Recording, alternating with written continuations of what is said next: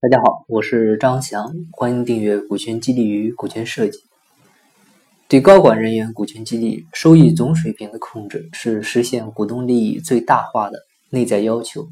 其实，对我国的中央企业呢，更应该强化控制，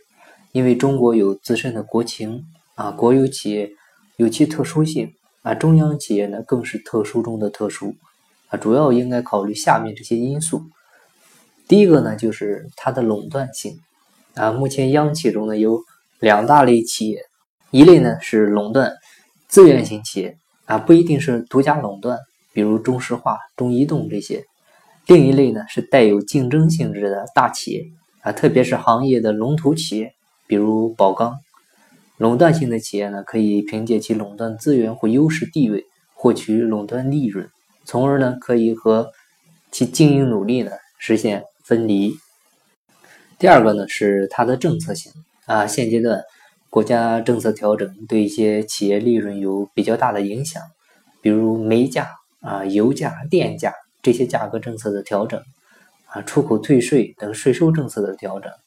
啊，对某些行业放开投资等市场准入政策的调整啊，这些都会对公司的利润产生直接影响，而不是单纯的经营性的因素。第三个呢就是它的宏观性。啊，股市大盘或者行业板块的整体宏观走势，主要取决于宏观经济走势啊，宏观调控措施、宏观人气信心。在当前中国股市不成熟的条件下，由于宏观性的影响呢，股价大起大落啊，与公司价值和经营业绩其实是没有太大的关联性的。第四个就是它的行政性啊，目前我国国有企业高管人员的任用啊，尽管是在不断的探索党管人才原则同市场化选聘相结合的这样的一个用人机制，但现阶段依然呢是行政任命为主。啊，名义上企业领导人虽然不与行政级别挂钩，但实际上呢是比照行政级别管理的。啊，政府官员的呃可以按照级别啊可以调任为不同的企业负责人，那企业负责人呢也可以相应的。呃，调任为相同级别的政府官员，啊，所以呢，非市场化的用人方式与市场化的股权激励呢，是中国特色需要考虑的因素。那么，在构建社会主义和谐社会大前提下呢，股权激励授予规模不宜偏大，差距过大容易引起矛盾。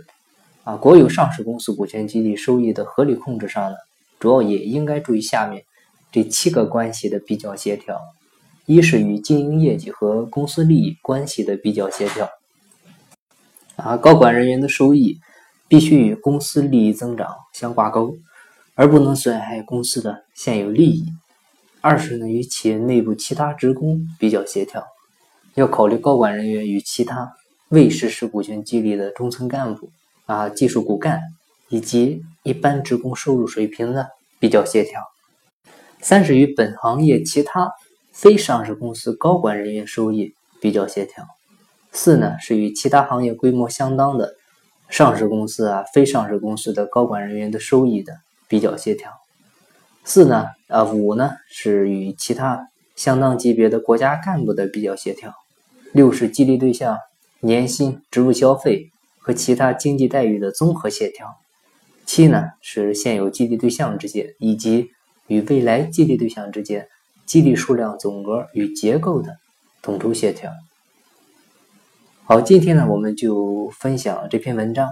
感谢您的收听。如果您有股权激励、股权设计方面的困惑，欢迎加我微信，咱们再深入沟通。